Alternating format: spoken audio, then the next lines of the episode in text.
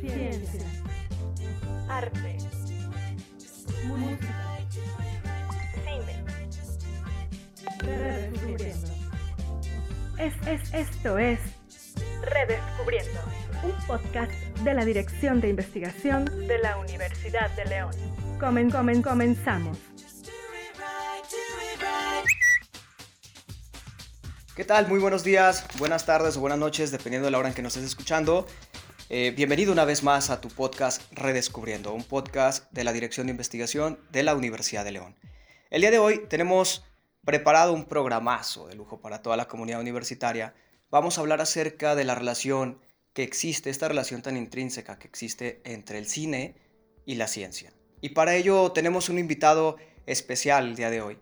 Nos acompaña el maestro Isaac Díaz Esquivel, docente del plantel Paraísos de nuestra casa universitaria, y también la doctora Mirna Ledesma, quien es directora de investigación de eh, la Universidad de León.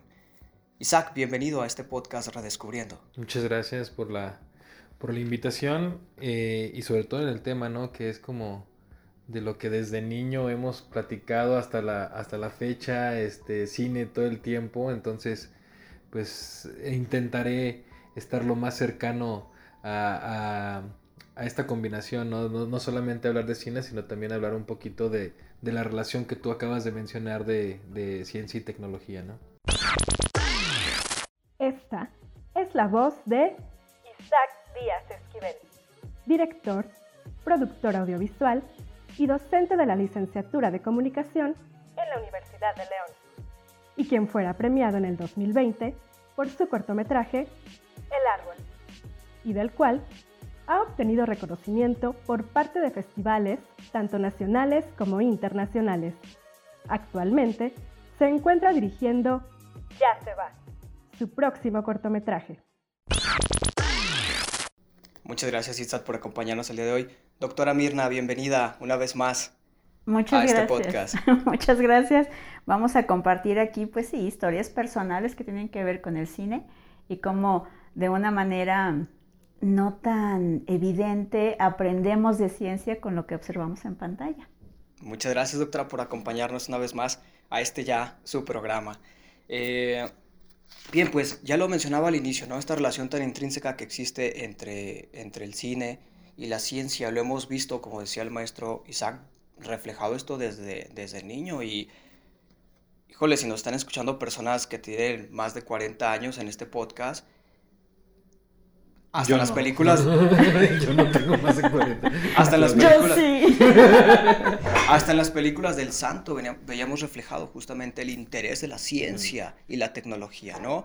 Pero hablar de películas como El viaje a la luna de George Méliès, hablar de películas como Volver al futuro de eh, Robert Zemeckis, de Armageddon, de Michael Bay, de La teoría del todo de James Marsh, La inteligencia artificial de Steven Spielberg y una última película que ha estado de, en boca de todos, Interestelar de Jonathan y Christopher Nolan, ¿no? Entonces, en películas como esta, trabajos de cine como, como el que acabo de mencionar, trabajos televisivos como, como también lo podemos ver reflejado en series eh, televisivas como Cosmos, de Carl Sagan, de 1988, o algunas otras series más contemporáneas como Dark, ¿no? esta serie que causó revuelo en esta plataforma de streaming eh, llamada Netflix.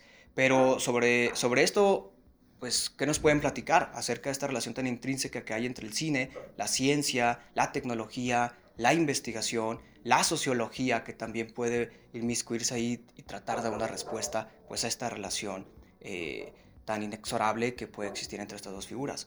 Eh, vamos contigo primero, eh, Isaac. ¿Qué nos puedes contar acerca de esto?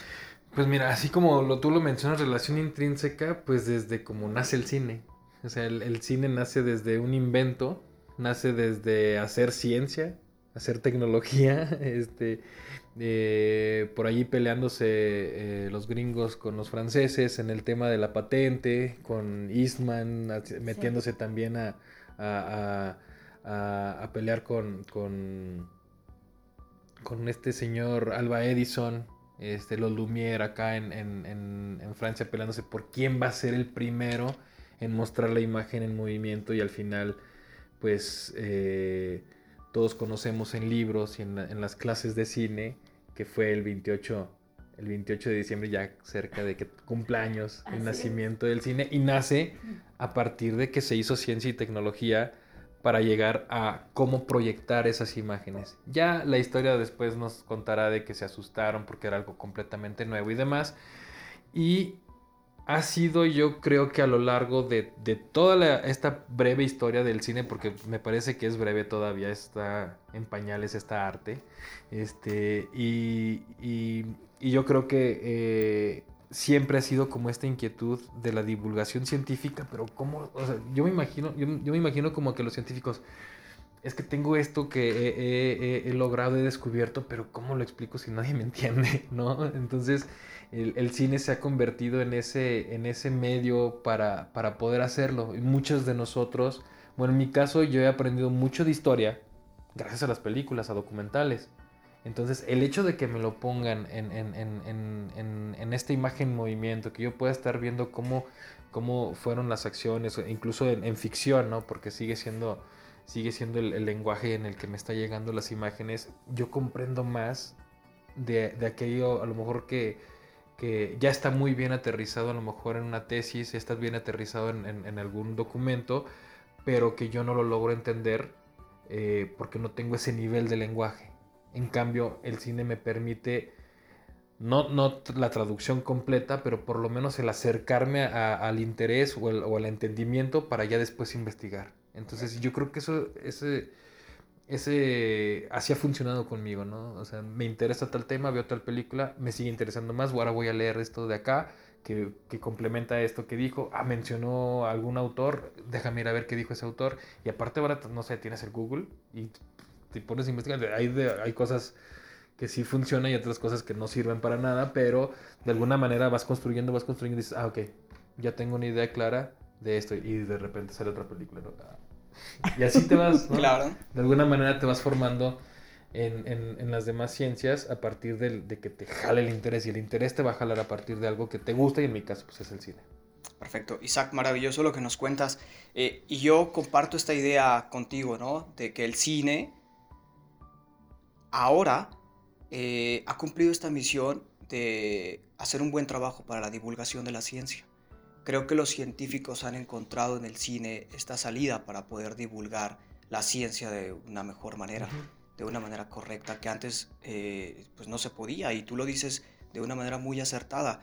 ¿Cuántos trabajos de tesis, cuántos trabajos científicos hay a lo largo de la historia de la humanidad? Y que estos trabajos científicos, estos trabajos de tesis, pues no podían explicarse con palabras eh, sencillas, con palabras coloquiales o en un lenguaje coloquial, pues a toda una, a una población, a toda la humanidad. Pero de pronto aparece el séptimo arte. Aparece el séptimo arte como esta solución, como esta medicina, como este alivio para la comunidad científica, donde pudieran o, pudieron eh, haber visto esta puerta de, de, salida, este escaparate para poder justamente darle a conocer su trabajo científico pues a toda la humanidad. Y creo que, creo que en este punto yo estoy de acuerdo contigo, comparto tu, comparto tu opinión y es cierto, creo que el cine, el cine hoy en día eh, es esta salida, esta solución, esta medicina que tiene la comunidad científica para brindarle el conocimiento a toda la humanidad, a toda la población. Muchas gracias, eh, Isaac, por esta parte introductoria tan maravillosa que nos has brindado. Doctora, por su parte, ¿qué nos puede comentar acerca de esto que estamos hablando y que ya el maestro Isaac puntualizaba de una manera perfecta. Bueno, eh, ya de alguna manera Isaac, que aparte estoy muy contenta de conversar aquí con Isaac porque hemos tenido charlas muy sabrosas en muchos momentos y yo creo que esta es una de ellas, que bueno, la charla es con café y con agüita, pero pudo haber sido de otra manera. Con Pau sí. ¿Con qué? Con Pau un frutzi. Claro, sí, de hecho eso era lo que yo tenía en mente precisamente, pero contenta de poder conversar con él.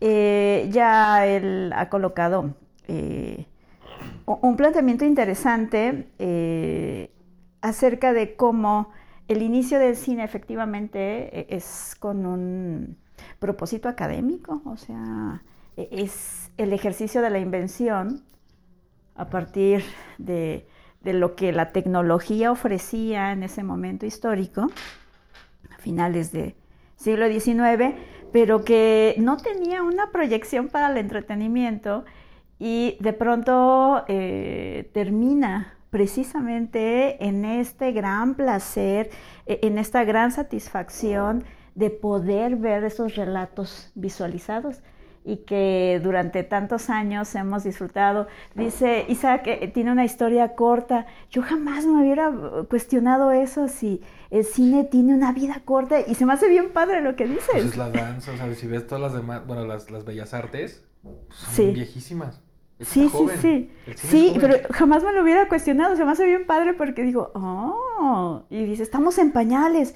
Y hay una serie de evoluciones que nos permiten ver estas sugerencias teóricas científicas en la pantalla gracias a una aportación tecnológica que el día de hoy puede existir en el cine y el planteamiento de que estamos en pañales, mientras te escuchaba yo decía, ¿a dónde vamos a llegar? O sea, ¿qué oportunidad y qué posibilidades hay para el futuro, para poder hacer estas narraciones?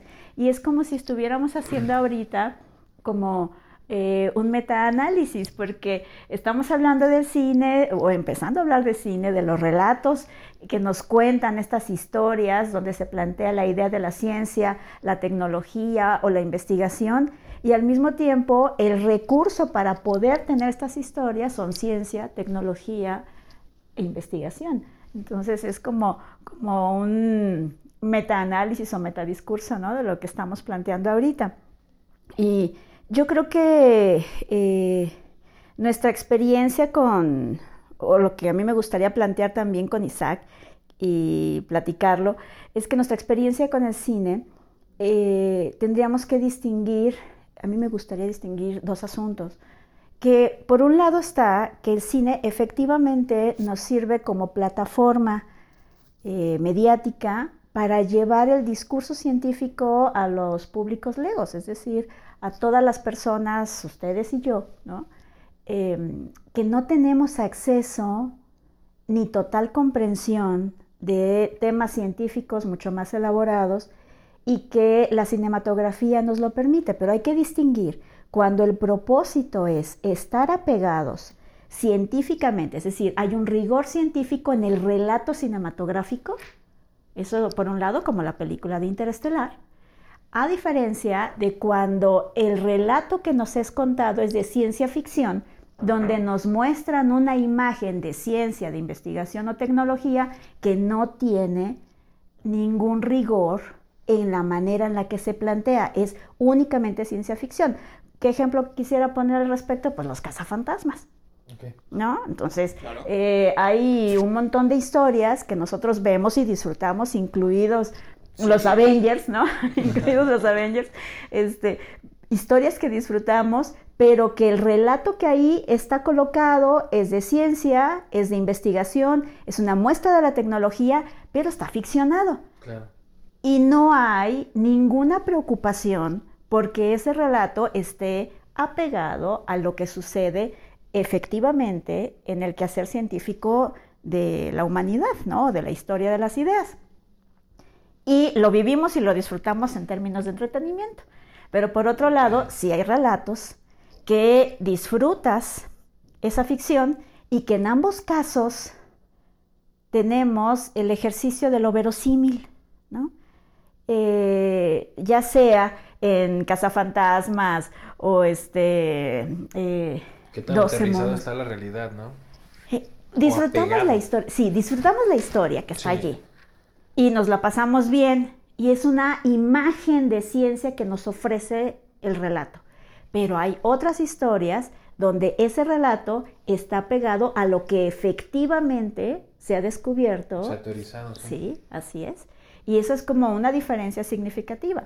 Ambos lo disfrutamos, pero a lo mejor estás viendo, este, eh, déjeme pensar, este, 12 monos, ¿No?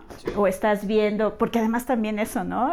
El tema de la ciencia que nos pone virus, nos pone pandemias. Bueno, este, no nada más el cine, ya la vida también nos ha traído para acá.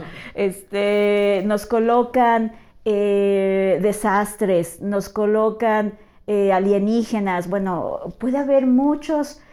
Muchos relatos cinematográficos. En, torno a esto que nos está contando, doctora, es cierto, hay muchos relatos cinematográficos que se alejan, se alejan de este rigor científico. y hay otros que se apegan más a esta parte ficcionaria y, y ambos, como usted bien lo dice, pues los disfrutamos. Yo estaba escuchando hace un par de días que este término Omicron, al nuevo, a la nueva cepa del virus del COVID-19, eh, se le dio gracias a una película de 1960, de la década de los 60, este, una película que retrata justamente cómo los seres humanos pueden mutar porque eh, un espíritu eh, o un demonio se le mete al cuerpo a la persona y esta puede tener múltiples personalidades. Y de ahí este nombre de la variante Omicron. Entonces, es cierto lo que ustedes están mencionando, de pronto nos encontramos o nos topamos con estos relatos cinematográficos que sí pueden estar muy despegados de un rigor totalmente eh, científico, metodológico, pero hay otros que se acercan también a, esta, a este relato cinematográfico ficcionario. Interesante. Sí, y, no lo disfrutamos, nos la pasamos bien en ambos casos, ¿no? Y bueno, a lo mejor habría una tercera eh, vertiente que es el documentalismo que para ciertos públicos, donde, bueno, tú también eres fan de los documentales, yo también. Claro. Este, bueno, hay, personas a las que no les gusta tanto porque quieren ver otro tipo de historias, ¿no? Quieren este, encontrar allí eh, a los protagonistas y a los antagonistas y quieren ver a quién persiguen. Pero ahí... Que también está en el documental.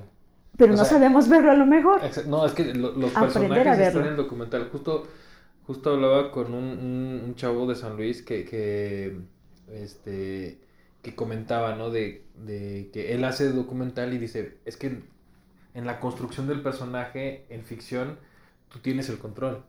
En el documental se va construyendo. Se va construyendo el personaje conforme vas avanzando en la investigación, conforme vas avanzando en las entrevistas, y tú lo, tú lo estás viendo construirse solo. Y sí, eso también está padre. Pero de que hay personajes en, el documental, están los personajes. De que tienen sus conflictos, tienen sus conflictos. De que al final hay un desenlace, tiene que haber un desenlace. Como este documental de mi maestro, El Pulpo. Ah, el Pulpo, sí. Sí. Ah. Es muy clara la construcción de los personajes en ese documental. ¿No? Y de los nudos también y la estructura que tiene. Y aparte como, arranca también, ¿no? O sea, narra desde, desde un viaje, ¿no? O sea, si, empezamos a ver como el, la estructura del viaje del héroe, acá está un poquito más, más este, más hacia lo individual, ¿no? No, no, hay, no recibió la invitación de nadie, pero él mismo se da esa invitación a, a, recuperarse a sí mismo y por eso es que va con, con este encuentro con, con el pulpo, ¿no? Y, y, y va narrando de a poco cómo va en ese viaje y tiene su desenlace. Entonces, sí hay la construcción de un personaje en, documentales. Evidentemente, a lo mejor en los documentales eh, más históricos, pues es simplemente la narración de hechos y que también ahí están los personajes, pero eso se construyeron en, lo real, ¿no? Pero, pero sí hay esta, esta oportunidad de que se vuelva narrativo eh, algo que a lo mejor está completamente apegado a la realidad que fuese un documental.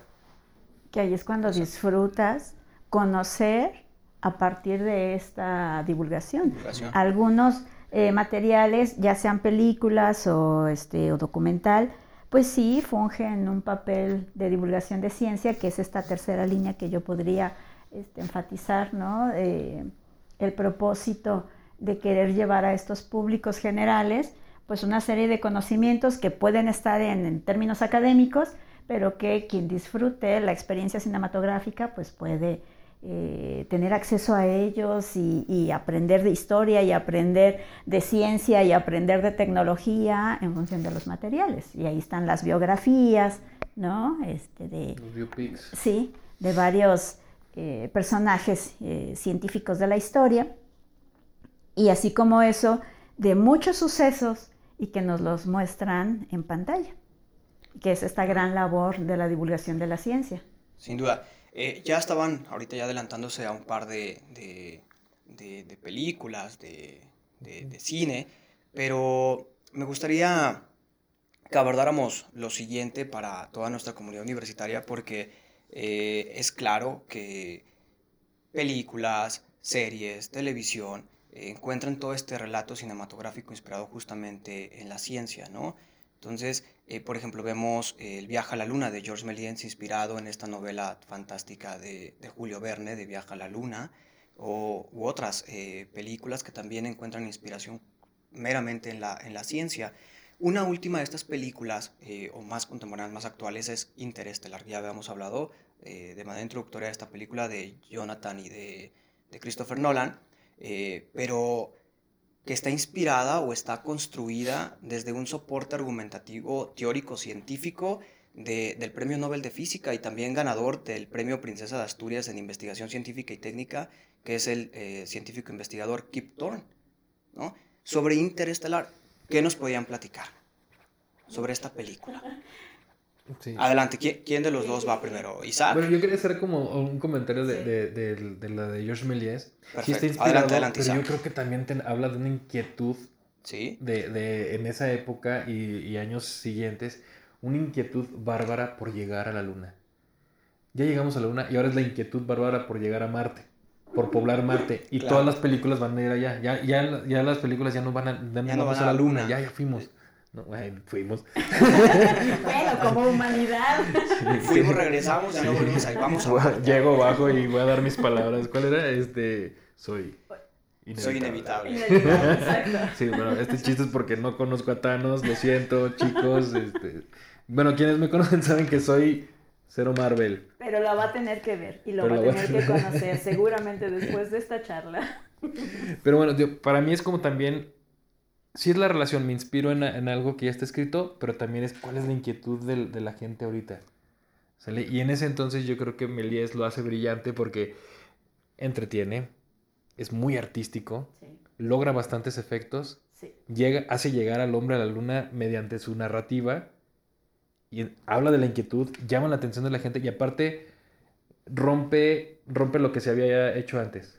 ¿no? Dice, a ver, ya quiten sus vistas. El cine sociológico se acabó. quiten sus vistas. Que yo siempre en clase cuando hablo de las vistas, que, que, tú lo narras en un documento y lo sigo utilizando en mis clases, tu documento, este, siempre les digo, es como cuando, cuando el celular tuvo por primera vez cámara. Sí.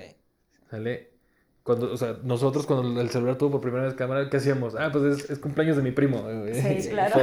Vamos a grabar a mi primo este, soplándole las velas. ¿Sale? Eh, ah, mira, este, vine al estadio, al partido. Ah, mira, van a tirar un penal. Lo grabo y listo. Son vistas. ¿Sale? A nadie, a ¿eh? nadie se le ocurrió, o bueno, se nos ocurrió, ¿sale? Porque a mí me tocó que el, celular por primera vez tuviera cámara de, oh, tiene cámara, déjame hacer una construcción narrativa, voy a grabar mi primer corto con la cámara de mi celular. Nadie, ahora ya lo hacemos. Y así fue el cine. Al inicio, nadie hacía cortos con sus cámaras del, del celular sino ya vino después. Y justamente Emilia, es que lo, que lo comentabas, rompe y dice, ¿sabes qué? Hagamos ficción. Hagamos ficción. Y no solo hace el viaje de la luna, sino que eh, crea tal vez las bases del, del, ilusionismo. Crea las bases de lo que hoy nos entretiene, el ilusionismo, ¿no? Entonces, ya aterrizándolo un poquito a, a, a Interestelar, yo siento que, híjole, yo cuando vi la primera vez Interestelar, sobre todo al final, espero no spoiler, no, no voy a spoiler. y si no, pues ni modo. Si no, adelante aquí, quien no haya tenido la oportunidad de verla, ahorita la va la va a ver, ¿no? En audio, ¿no? sí, la va a ver en audio. Hay que poner ahí una alerta de spoiler porque vamos a hablar de una película. Si usted no la ha visto, entonces póngale pausa, vea la película y regrese a escuchar el podcast. tres minutos y... sí, yo, la primera vez que veo eh, Interestelar, voy bien, bien, o sea, está padre la relación el, padre la hija me concentro mucho a mí me, mm, suelo concentrarme mucho en, los personajes y en lo que se ha construido a partir de eh, del, del, guion de el, primer acto el primer giro argumental que tiene que viajar y, tiene que dejar a su familia. El, tema de los tiempos no de, la, de la relatividad de tiempos. Pero todo va bien y dije ah está padre ok y de repente al final es no sabes nada y ah, ¿Qué hace el tipo ahí? ¿Por qué? Entonces, a mí, lejos de, generarme muchísimo desenlace, me genera muchísimas preguntas. Claro. Es una película que terminas de ver y dices, necesito ver más. O sea, no hay una segunda parte de Interestelar. Eh, Todo el mundo está esperando no hay, eso. no hay, no hay, o sea, por favor, no, no me dejen así. ¿Vale? Y es la invitación de que cuando termines de ver Interestelares digas, bueno. ¿Qué pasó? Regrésate a tus clases de física regrésate a tus clases, este... Sí, retoma nuevamente tus diálogos con la ciencia, ¿no? Ajá, acércate nuevamente a la ciencia. Bueno, hay quienes, eh, si dicen, no, me enoja porque como que no lo entendí. No, ¡Ey! ¡Despierta! Claro. Ve y busca de qué trata, porque hay que entenderle. O sea, el, discurso aquí, ahí, ahí sí está muy apegado y, por lo que después, luego te, dan esa información, ¿no? Hay un físico detrás de todo esto y dice que es lo más apegado a la... ¿Qué? ¿En serio? Chan. Entonces... Y lo más apegado a una realidad que nunca vamos a poder ver. Exacto. Entonces está sugerido y está sugerido en el cine con una serie de tecnologías maravillosas que me permiten tener una, una visión, una visión de lo que podría ser. Esta sugerencia teórica me la muestra el maravilloso Christopher Nolan. Aparte un tipo que no le gustan los, los efectos visuales. lo quiere hacer todo en efecto especial. Pero los usa. Pero, o sea, sí los usa, pero trata de no, no usarlos tanto. Que no sea el efecto en sí mismo que no sea el efecto en sí mismo, sino que es el recurso para lo que está narrando. Y por eso muchos, muchos este, de los actores se sienten muy a gusto con Nolan porque dicen, es que me ponen, me ponen el ambiente. Claro. Me crea el ambiente. Sí. Pero cuando viste Interestelar, eh, además de toda esta cuestión eh, científica, ¿no fue muy emotivo? Digo, para mí fue súper emotivo. Yo casi terminé llorando en la película. Pero por, por lo lindo, lo lindo, o sea, el desenlace, el encuentro de los personajes. E, es bellísima la película. Es que a mí, yo soy O sea, la parte humana. Uh. Yo soy muy fatalista. A mí, a mí me gustan la parte humana es maravillosa. La parte humana es maravillosa en Interestelar. Bueno, sí. ¿No? Sí, no, yo soy bien fatalista. Bueno, me gustan los finales fatalistas. No le gustan los finales felices. Al final maestro. bueno, está bien. No, pero, este, digo, no, no quiero interrumpirte, Isaac. Pero es que a mí me parece que Interestelar, bueno, es de mis favoritas, ¿no? De entrada, se ha convertido en una de las películas que, que más me gusta. Eh, es larguísimo el, eh, la película, la historia, y que disfruto tanto su lentitud hay filmes que e, esa narración a lo mejor a algunas personas no les agrada. A mí me encanta la lentitud de la película de Interestelar.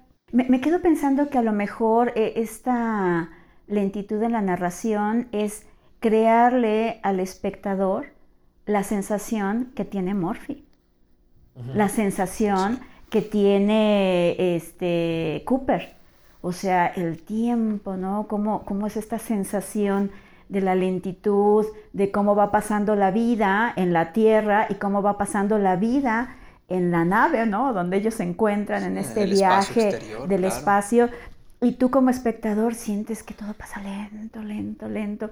Y está, pareciera que no está sucediendo nada y está sucediendo todo que eso es algo que algunos filmes tienen, ¿no? Dices, es que no pasa nada. Pues sí, no hay persecuciones, no hay este, balazos ni nada de eso, pero está sucediendo todo en esa lentitud y en esos rasgos del rostro del personaje está sucediendo todo. Y que es además una de las características que muchos filmes que tienen eh, como historia central el tema del espacio, ¿no? Y de los astronautas y de los viajes. Todo está concentrado con primeros planos en muchos momentos, ¿no? Para, eh, digamos, enfatizar cuál es ese rostro que te está contando la historia. Sí, a, a, mí me parece una historia maravillosa, es de mis favoritas y eh, por muchos sentidos, ¿no? Por muchos sentidos. Uno de ellos es que cuando la vi la primera vez, yo pensaba un poco en la sensibilidad de los personajes. Em, pensaba, tú, ya habías mencionado hace rato esta relación de padre, este... El padre con la hija. Sí, con la hija, eh, que son, bueno, yo pensaría dos papás con sus hijas, que es este científico que se llama John Brandt, que es este maravilloso Michael Caine. Y su hija, que es Anne Hathaway, ¿no? la actriz, con el personaje de Amelia Brandt y que tienen una relación eh, científica también de padre e hija, pero es muy particular. Igual con eh, Cooper y con Murphy, ¿no? La relación que tienen. ¿Por qué me gusta destacar estas dos relaciones? Porque eh, en el siglo XX, en la primera mitad del siglo XX, si no me equivoco, a finales de la primera mitad del siglo XX, Merton, Robert Merton, un sociólogo de la ciencia, eh, en aquel, aquella época propuso los eh, principios científicos o los principios o imperativos de la ciencia y menciona que son cuatro y a mí me parece que se ven en los personajes, pero ese es mi viaje personal, ¿verdad? Este, yo, yo creo que se alcanza a notar allí. Son cuatro imperativos, el universalismo, el comunalismo, el, bueno, que la ciencia es desinteresada y el escepticismo organizado. Y uno ve estas relaciones de padre e hija con el tema de la ciencia y ahí están. O sea, eh, por un lado está el amor y el afecto y el sufrimiento de Cooper de no poder estar en el cumpleaños de su hija cuando tiene la edad que él tenía cuando se va, ¿no? Que es una escena maravillosa que tiene Interestelar. Eh, uno alcanza a ver eh, estos imperativos que a pesar del sufrimiento de los personajes o de la resistencia del científico que está coordinando todo el proyecto Lázaro, que es este John Brandt, se me hace que priorizan, o me parece que priorizan el tema de la ciencia. Y el proyecto Lázaro no va a caer por, sentimentalismo, ¿sí? Y entonces es este, esta confrontación, esta confrontación como de la parte emocional que a mí me gusta mucho en las películas y por eso luego termino llorando, eh, y esta otra parte del tema de la ciencia donde pues es un avance científico, es por el bien de todos, o sea, es universal, es por el bien de todos, es comunal. Crear esta vida en un nuevo planeta cilíndrico es por el bien de todos. ¿Quién se sacrifica? Bueno, pues se sacrifican algunos, entre esos el que los traiciona después, ¿no? Man. Sí. Sí, Matt Damon, exacto. Maravilloso también, ¿no? En el filme. A cada rato lo sacan de, la Tierra, él también, ¿no? Sí, porque es el que hace de Martian, ¿no? exacto. Como que les gusta verlo en el espacio, verlo en otros planetas. Y se me hace súper padre cómo están este, el escepticismo, el desinterés de otras cosas. O sea, la, la ciencia no tiene más que el único propósito del beneficio para todos y los personajes lo asumen. En Armageddon, que también lo mencionaste, hay un sacrificio. Sí. sí. eres más, más, comercial. catastrófico, ¿no? Ah, ok. Sí. Y hablando de, de, de, hija. También. También. También. Mm. Y es donde sale la canción de Aerosmith. Sí, ¿no? También. Sí, hablando de, hablando de que te gusta la, Isaac, la tragedia, los finales no felices, la fatalidad de Armageddon, yo creo que es el reflejo perfecto, ¿no? Para, para hablar de, cine y de ciencia, ¿no?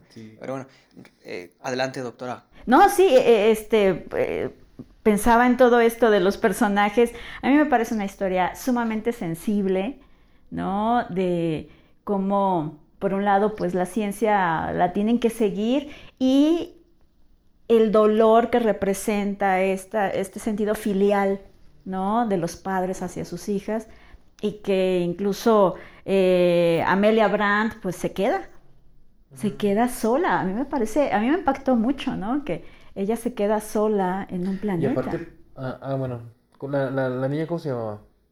¿Morphy o quién? Morphy.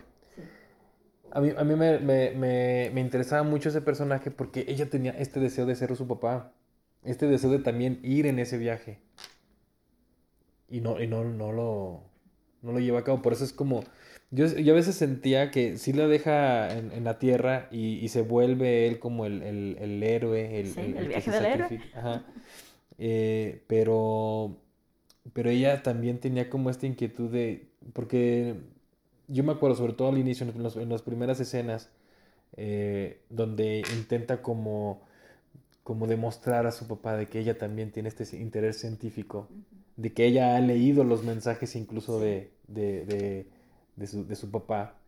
Entonces, eh, a mí me frustra que al final simplemente llega a, a, ver como lo que logró su papá, es el resultado de lo que logró su papá y no, no tuvo esta participación que yo a veces pensaba que era, era ella también su deseo. Pero Morphy lo trae de regreso.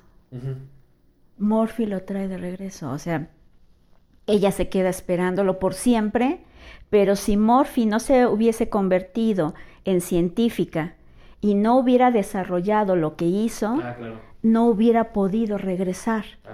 Porque ella es la que empieza a atar cabos y a entender cómo está todo y se da cuenta que él está en el Tesseract. Él es el que le está hablando por medio de su reloj, por medio de las líneas de polvo, por medio de un código Morse. O sea, finalmente su propio padre, que está en el Tesseract, que es una figura este, real, ¿no? Y es precisamente Morphy quien desarrolla todo lo que se necesita porque entiende esta comunicación para que pueda traerlo de regreso. Y cuando lo trae de regreso, pues bueno, cuando establece las bases, hacen este ejercicio de comunalismo como para que ya toda la humanidad se pueda, o se pueda ir a otro planeta cilíndrico, este, para conservar a la humanidad, se me hace padrísimo este gran encuentro. Por eso a mí me encanta. Y además es Ellen Borstein, esta actriz este, que hace el personaje ya de Morphy anciana, y como ellos dos se encuentran donde él ya no es tan importante, sino ella, porque ha desarrollado las bases para que se dé todo este proceso que además es toda otra explicación científica este, maravillosa del agujero de gusano, que es este túnel, que es una sugerencia teórica nada más, es sugerencia teórica del agujero negro, que eso sí hay otro tipo de demostraciones, y de cómo se da eh, en esta cercanía eh, del agujero negro de Gargantúa, cómo se da esta posibilidad de la existencia... De los viajes en el tiempo. Sí, de los viajes en el tiempo, ¿no? A partir del túnel. Eh, a mí me parece maravilloso cómo se da todo este proceso y cómo los personajes son tan poderosos, son tan sensibles, aunque se alenta la historia, porque incluso Cooper tiene contacto con otros humanos, pero llega un momento donde su único contacto es con una máquina. Y trata de manifestar y controlar sus emociones con una máquina. Cuando ya queda en la quinta dimensión, es con una máquina. Pero este recurso narrativo de ellos también, ellos son los que, ¿no? Ellos, ¿no? Es un recurso para la película para poder tener un desenlace. Eh, eso me parece a mí, que es un recurso que tiene la narración. Y todo este apego al relato científico, lo cuidado que está y cómo eh, este asesor, Kip Thorne, eh, físico teórico, está ayudando para que esa representación sea lo más cercano a una realidad, pues a lo que se asume como real, ¿sí? Y que nos lo ponen en pantalla. Yo creo que la suma de todos estos elementos es lo que hace de, bueno, sería muchísimo más, lo que hace de Interestelar una película fabulosa. Y a mí me encantan los personajes, la sensibilidad de sus personajes. Me encanta ver a Ellen Burstyn a punto de morir y que alcanza a ver a su padre y que lo ve mucho más joven. O sea, eh, a mí me parece maravillosa la historia en estas relaciones y sí, estamos esperando un Interestelar 2. no creo que la haya, pero no sé, no sé si hay algún dato al respecto. pero yo creo que es una película, a mí es una película que deja más preguntas. Es como, como, es un despertar tal vez a, a algo que no, no, no nos habíamos atrevido como eh, a sobreentender. ¿Sale? Porque llega un momento en el que, bueno, entendemos lo que vemos en, clase, lo que hemos leído en algunas cosas, en algunos documentales hemos visto, pero este llega como el, hecho de que se haya logrado apegar tanto y que haya un asesoramiento para que pueda eh, lo que visualmente está en pantalla eh, que aparte 70 milímetros, Luis, o sea, tenías que verlo así, ¿no? En, ese formato, te atrae a los ojos tanto que dices, quiero saber más de esa, neta, esto existe. O sea, neta, esto es posible. Luego, empieza, bueno, a mí me tocó, bueno, me tocó hacer como, como leer algunas cosas y entre ellas esta, este tema de que, por ejemplo, una frase que me sacó mucho de onda, que no, no, lo, no lo tenía presente o no, no lo había no, no, no, lo había checado antes, que por ejemplo Einstein había, hablaba de la relatividad del tiempo y que nunca llegó a comprobar si el tiempo transcurre de hacia adelante o hacia atrás. Y dije, no me digas eso. O sea que estoy... o sea, otra, otra interrogante más. ¿Para dónde voy? y, Con razón a veces yo siento que voy de reversa. que voy para atrás en la vida. y que no, no lo llevó a comprobar. Y aparte también este...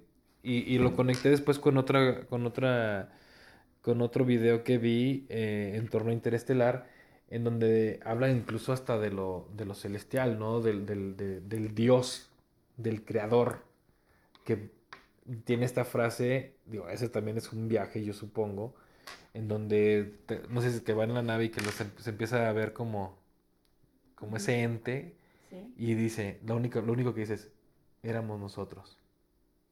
¿Ellos éramos nosotros? Ellos. sí, esta frase, ¿no? Y es el mal viaje del... Entonces, ¿esto quién lo creó? ¿Nosotros? Éramos nosotros. Entonces dije, no, te puedo creer, se lo tengo que este, plantear a, a Mirna para que me dé unas cachetadas y me diga que, No, no, la verdad es que tampoco tengo respuesta. Y, y, muy interesante lo que nos menciona, eh, maestro Isaac. Yo creo que es otra parte eh, de la ciencia, otra parte de la investigación que también tiene una relación muy intrínseca con la parte teológica. Eh, al inicio del podcast yo hablaba de Carl Sagan. Y cuando le preguntaron a Carl Sagan, este gran divulgador de, de la ciencia, sobre Dios, él decía, Dios es la suma de todas las leyes de la física. Y ahí estamos todos nosotros. Y entonces... Ahí está el todo. Entonces ellos éramos éramos nosotros, ¿no? era agua esto? Seguro, era, no, no, no, era, era agua, maestro Isaac, pura agua, la que le estamos ofreciendo. Interesante, muy interesante eh, lo que estamos escuchando. Eh, de verdad es que yo estoy anonadado en esta mesa, escuchando a, dos personas que saben, saben sobre el tema, con argumentos eh, muy bien eh, sostenidos, con argumentos muy sólidos. Y, esto me deja también, yo ya he visto la película Interestelar y con lo que ustedes están eh, mencionando, los cuatro principios, doctora Mirna, que nos mencionaba este científico, de pronto me, me, me ponen a pensar más, digo, y es, y es cierto, o sea, la ciencia o el científico al sacrificio de la humanidad, ¿no? O sea, el científico se sacrifica para la humanidad. Híjole, es uno de los principios que mencionaba usted, ¿no? La preservación, el sacrificio para la preservación y la conservación de nuestra especie. Entonces... Son tensiones narrativas que tienen los personajes. Sí, maravilloso. Pero, o sea, a mí me encantan esas tensiones narrativas. en los... organizado. Me acuerdo de ese porque me, llamó la atención. Sí, ok. Es el universalismo. ¿Y ese en qué personaje está? No, es que lo tienen todos. Ah, o sea, yo lo que veo es que hay una tensión en estas relaciones parentales, porque es el científico con su hija científica, el otro astronauta con su hija que se vuelve científica para poderlo traer o sentar las bases para que este, todo salga como debe de salir y que ese proyecto Lázaro tenga un, un cumplimiento ¿no? del propósito. Pero es universalismo, es comunalismo, es el desinterés y el escepticismo organizado. Me encanta la expresión. escepticismo organizado. no cualquier escepticismo. ¿Y por qué es organizado? No, pero aparte de toda esta parte filosófica que lleva la palabra organizado, ¿no? El escepticismo organizado. sí. Porque se puede ser escéptico sin tener control alguno. Exactamente. Exacto. Ah, Eres escéptico, pero no controlas nada. no, hay mucha gente escéptica que, pues nomás, per se, ¿no? Escéptica per se. Y que dices, ah, ok, no, pues yo no creo en eso. Ah, está bien, bueno. está bien.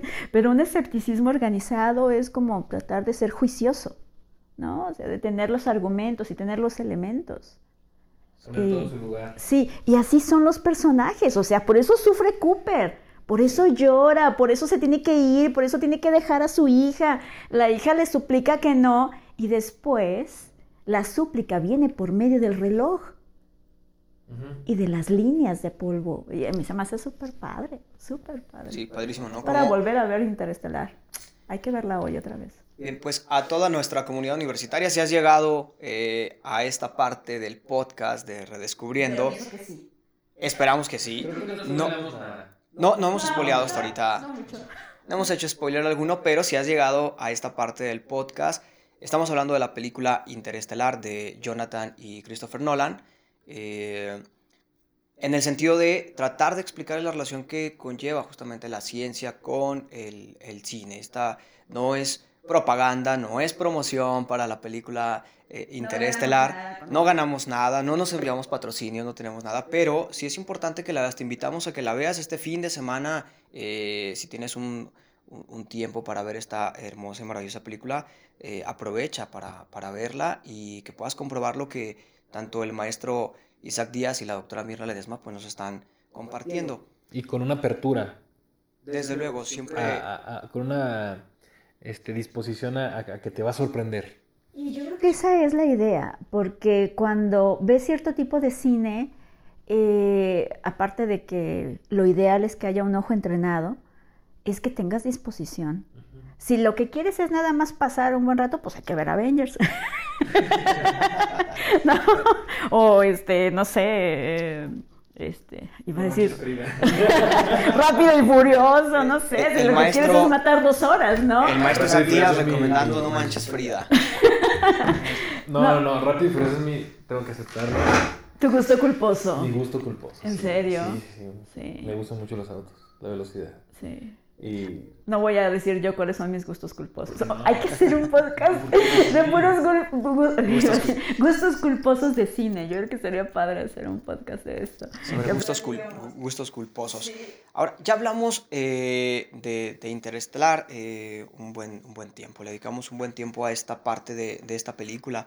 Pero sí, maestro Isaac, eh, doctora Mirna, ¿hay algo más que quieran argumentar en torno a esta relación que establecimos desde el inicio de este podcast del cine con eh, la ciencia, con la investigación, con la tecnología, que no tenga que ver propiamente con, con Interestelar. Isaac. Eh, pues nada, yo cuando este Gus me dijo de, de, ciencia y tecnología y el cine, empecé como que a, a, a, a pensarle, ¿no? Dije, la relación, es que la relación puede ser tanto en el, en el guion, o sea, en la, en, en la narrativa, como puede ser desde cómo se hace, qué, qué, elementos de ciencia y tecnología necesito para lograr ese efecto, para lograr ese, ese desde el movimiento de cámara, ¿no? O sea, todo, lo, todo, todo en torno a la cámara hay mucha tecnología detrás. Eh, entonces, pues no sé si, si como por dónde empezar a, a, abordar. Y justo lo primero que se me vino a la mente fue esto, ¿no? Lo del, de cómo nace el cine. Y que nace a partir de, de, de, de, varias inquietudes. Y películas que por ahí estuve mencionando con Mirna. Eh, a, mí, a, mí, hay una que en, particular me gusta mucho, que es Ágora, que, que, que narra la historia de, Hipatia de, Grecia, no, de Alejandría. De Hipatia de Alejandría, que hay muchas cosas que no están como como tan establecidas como lo, establece la, la, película. Ahí sí hubiera estado chido que tuviera un historiador asesorándolos para que fuese lo más apegado a, a, lo que se ha escrito en torno a este personaje. Pero me parece un personaje... Me gusta muchísimo. Me gusta muchísimo este personaje. Me gusta mucho su historia. Tiene que ver también con, con, con el cosmos, con, con geometría, incluso con, con las matemáticas. Con la imagen de las mujeres en la ciencia. Las mujeres en la ciencia, por supuesto, que eso también ya sería como... otro tema. Otro tema para podcast. Claro. Pero me gusta muchísimo una frase de, de, Hipatia que me gustaría como este, citar, eh, que, que están en, en, la película y sí están en un libro. Me gusta cuando les dicen, es que ustedes no se... No, usted, para ustedes tener una religión es muy fácil. Dice, para mí no lo es. Yo me tengo que preguntar todo. Y ustedes ya lo han aceptado. Yo no puedo aceptarlo. Yo tengo que siempre, constantemente, estarme cuestionando.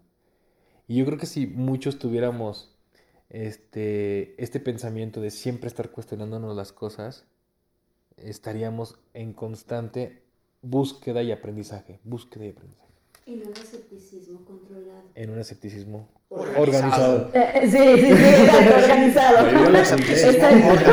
Porque sí, estarse preguntando todo sin control, estarse preguntando todo, pues puede ser un poco desagradable y, este, eh, a lo mejor medio caótico también.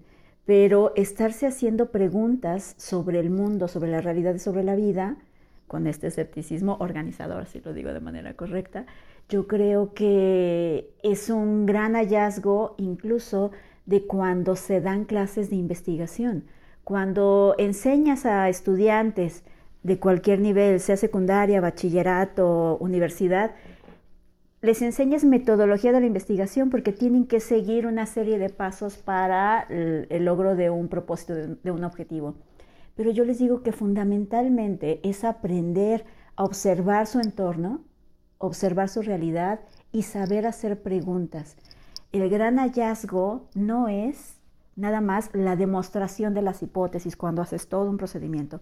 El gran hallazgo de la investigación es saber hacer preguntas sobre el entorno. ¿Y qué es esto que estás planteando de este personaje de la película de Agora? Agora. Que sí, mucha gente me la ha recomendado. Más de una persona me ha hablado de esta película. Sí, sí, sí. Ok. Bien, pues eh, hemos llegado ya al final de este podcast eh, Redescubriendo, pero no me gustaría eh, despedirme, despedirlos, sin antes realizarles la siguiente pregunta a manera de, de conclusión. Hablaba la doctora Mirna Ledesma en su participación de estos relatos cinematográficos, que unos se apegan más a un rigor este, científico-metodológico y hay otros que se apegan más a esta parte del relato ficcionario, a un quizás a un relato imaginario. Y en torno a este planteamiento del problema me gustaría preguntarles, ¿quién le debe a quién? ¿Si el cine a la ciencia o es una eclecticidad? Ay, qué pregunta tan difícil. Porque hablando de relatos, hablando de relatos cinematográficos ficcionarios, donde solamente los disfrutamos por disfrutar, mucha gente lo disfrutó y lo hablaba con las películas del santo. Mi padre disfrutó las películas del santo. La Navidad, la Navidad pasada le regalé, tuve la oportunidad de regalarle este, a, mi, a mi padre un reloj inteligente. No voy a decir la marca para no meterme en problemas de patrocinios. Eh, le regalé un teléfono inteligente a mi padre y me dijo, cuando lo, lo vio y le estaba enseñando, eh, se quedó un poco conmovido. Yo le preguntaba pues ¿por qué no se alegraba si era un gran regalo? Me dijo, es que yo toda mi vida había soñado con tener algo así, porque cuando era niño yo veía las películas del santo y el santo le hablaba a Blue Demon a través de un reloj y mi, dice mi papá, y nosotros nos dibujábamos con una pluma el reloj en la mano, en la palma de la mano, nos dibujamos el reloj. Y hoy que tú me digas que yo te puedo ver, dice, yo te puedo, dice, yo aquí, eh, eh, dices que yo te puedo hablar, que yo te puedo ver, que yo, eh, ¿cómo que a través de mi reloj? Entonces él estaba muy enonanado, estaba estupefacto, estaba conmovido. Y, y entonces, a través de este relato cinematográfico ficcionario, 30 años después, ese relato cinematográfico ficcionario se cumplió, se volvió realidad. Y ya no solamente hablamos de un relato cinematográfico ficcionario para disfrutar, sino que probablemente pueda estar provocando alguna revolución en alguna mente de algún científico que el día de hoy quizás nos está escuchando en este podcast redescubriendo para convertirlo en realidad. ¡Wow! Es, que con la historia está, está buenísima, este, muy, muy, muy aterrizado y muy aterrizado a lo que, al comentario que quiero hacer. Eh, yo creo que el cine, detrás del cine hay una persona y, y voy a hablar en específico del guionista. Y, esta persona o el cine se ha alimentado de los sueños, de las inquietudes, de, de la necesidad de ese guionista de representar su realidad, porque no es una realidad, a veces es universal, pero en este momento es él y sentirse a lo mejor identificado con alguien o hacer que se identifiquen con su realidad. Pero siempre, bueno, detrás del cine siempre hay esta persona que tiene esas inquietudes, esos sueños y esa ilusión. Por tanto, también esta persona tiene esos conocimientos científicos, su investigación lo ha llevado a poder plasmarlo en, un, guion. Que la finalidad de, ya el guion plasmado en la película sea el entretenimiento, sea el, que nos este, conmuevan, o que también sean historias que, nos hagan despertar más preguntas, eh, es, es que se ha alimentado de... Es que yo creo que va por ambos lados, o sea, sí se alimenta de, los conocimientos científicos y de la investigación, pero también alimenta a esos sueños que tienes de algo que no se ha creado aún. Claro. ¿Sale? Yo decía de, de, de Méliès, el sueño de viajar a la luna. Se logró. Sí, 70 años después. Pero se lo, era una inquietud y era un sueño. Entonces muchas de las cosas que... eh, El sueño, por lo que estoy viendo, el sueño de muchos es viajar en el tiempo. Viajar al pasado. ¿Y crees, Isaac, en este relato cinematográfico visionario, crees que lleguemos a viajar en el tiempo? Yo no, no sé, no, creo que me toque, pero por lo menos en el cine lo puedes lograr. En el cine se- el papel lo aguanta todo. Excelente, excelente.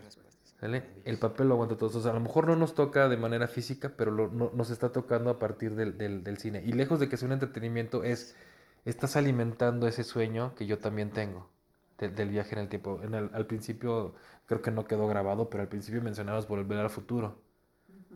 Yo, yo de niño vi Volver al Futuro y yo decía, qué genial es ir y recomponer.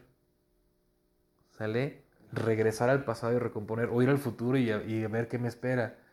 ¿Sale? Es muy divertida la, la, la, la, la película, pero llega un momento en que el Doc agarra un pizarrón y dice, ves que ver, espérate. Y ahí está, el, el- el- ahí ahí está la explicación científica. Entonces, hemos estado en contacto siempre con, con películas que nos llaman la atención precisamente por eso que desconocemos y que no sabemos si es posible, pero es posible en la película. Entonces, esos universos que este, nos han planteado tanto guionistas, directores, eh, toda la gente del, del cine, en, en la misma música, estaba es que, escuchando comentarios sobre la música de Interestelar que tiene todavía todo un porqué. Este, estos universos que ellos nos han creado, sí es por entretenimiento, pero también es para, para, para dejarnos en nosotros esa, ese sueño de la persona que está detrás, esa inquietud que tiene la persona que está detrás. Digo, no sé qué inquietudes tenga los hermanos Nolan, Claro. porque siempre en sus películas nos sacan así, o sea, O sea, nos sacan de la tierra, ¿no? Sí. Sí, sí, nos sacan de, de, de, del- de lo- de nuestro, de nuestra realidad y nos llevan a otros lados, a otras realidades. Tan solo, tan solo, o sea, Tenet, Inception e Interestelar, o sea, Interestelar nos saca, Inception nos mete. Sí. O sea, y yo siempre he pensado, bueno, tenía este pensamiento que no sé si es válido o no, pero siento que el, el universo es así. El universo es tan grande y al mismo tiempo acá es tan grande en, en algo tan pequeño, en una cavidad tan pequeña Una como es nuestra. Exactamente. Entonces, eh, tan complejo es hacia afuera como tan complejo es hacia adentro. Y creo que ya me estoy divagando. pero... No, es muy interesante Sí, todo lo que estás planteando. Pero el hecho de que, por ejemplo, nosotros podamos ver esos sueños y esas inquietudes de alguien más plasmadas en, en- en el cine, me parece que puedes empatizar, puedes, este, de alguna manera, eh, entrar en un mismo, en un mismo lenguaje y, y- y- y que te lleven a, a- a conclusiones personales y ya tú sabrás si las compartes o no. Bueno, interesante escucharte, Isaac. Interesante escucharte en torno a esta pregunta que plantea de manera conclusiva. Doctora, Este, yo, yo quisiera mencionar lo que en algún momento Carlos Monsiváis llegó a decir acerca del cine mexicano de la época de oro. Decía que los mexicanos aprendimos a ser mexicanos a partir del cine, pero es eh, una como un mecanismo de ida y vuelta porque el mexicano veía las historias de Jorge Negrete y Pedro Infante, aprendieron a ser mexicanos por cómo estaban estos dos eh, actores, estos dos personajes, pero estos personajes fueron creados y delineados en función de cómo eran los mexicanos. Entonces es como de ida y vuelta, un mecanismo de ida y vuelta, dinámico. Pienso que es algo muy semejante en esta pregunta que tú hacías, de quién le debe a quién. Eh, probablemente los sueños, las aspiraciones de algún creativo que lo pone en relato visualizado y que tiene esta connotación de tecnología o de ciencia, pues bueno, luego hay desarrollos tecnológicos al respecto de eso que en algún momento fue el sueño de alguien y luego ese desarrollo tecnológico se convierte en la semilla y el origen de una nueva idea de otro creativo que dice, ah, mira, ya se descubrió esto y esto y esto. Vamos haciendo una historia alrededor, perdón, de estos descubrimientos y lo ponen en pantalla. Y lo ponen en pantalla y luego se observa y dice, ah, mira, entonces la ciencia y la tecnología sigue avanzando en sus mecanismos. Yo creo que eh, puede ser una muy amable relación y dinamismo entre las historias eh, del cine acerca de ciencia, investigación y tecnología y de cómo se van dando los desarrollos y los avances y que se puede compartir con las audiencias. Para entretenimiento totalmente ficcionado, en el ejercicio de la verosimilitud o en una propuesta de darle conocimiento y divulgar los avances científicos y los grandes hallazgos a partir de imagen. Pienso que eso podría ser. Excelente, doctora, muchas gracias por esta parte de conclusión. Isaac, gracias por estar en este podcast Redescubriendo. Esperemos que no sea la, la primera vez que nos acompañas. Y pues también agradecerle a la doctora Mirna Ledesma por este, su participación y desde luego también por hacer posible este proyecto de este podcast Redescubriendo a partir de la apertura de la Dirección de Investigación de esta casa universitaria. Hemos llegado pues así al cierre y a la conclusión de nuestro podcast Redescubriendo. Muchas gracias a toda la comunidad universitaria que nos ha escuchado el día de hoy. Y eh, para finalizar, solamente recordarles que nos sigan a través de nuestras redes sociales de Facebook, Instagram y también eh, no olviden seguirnos en este podcast Redescubriendo a través de Spotify, Apple Podcast y Google Podcast como Redescubriendo. Muchas gracias y hasta la próxima.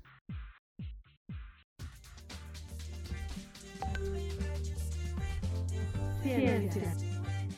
Arte. Música. Cine. Redescubriendo.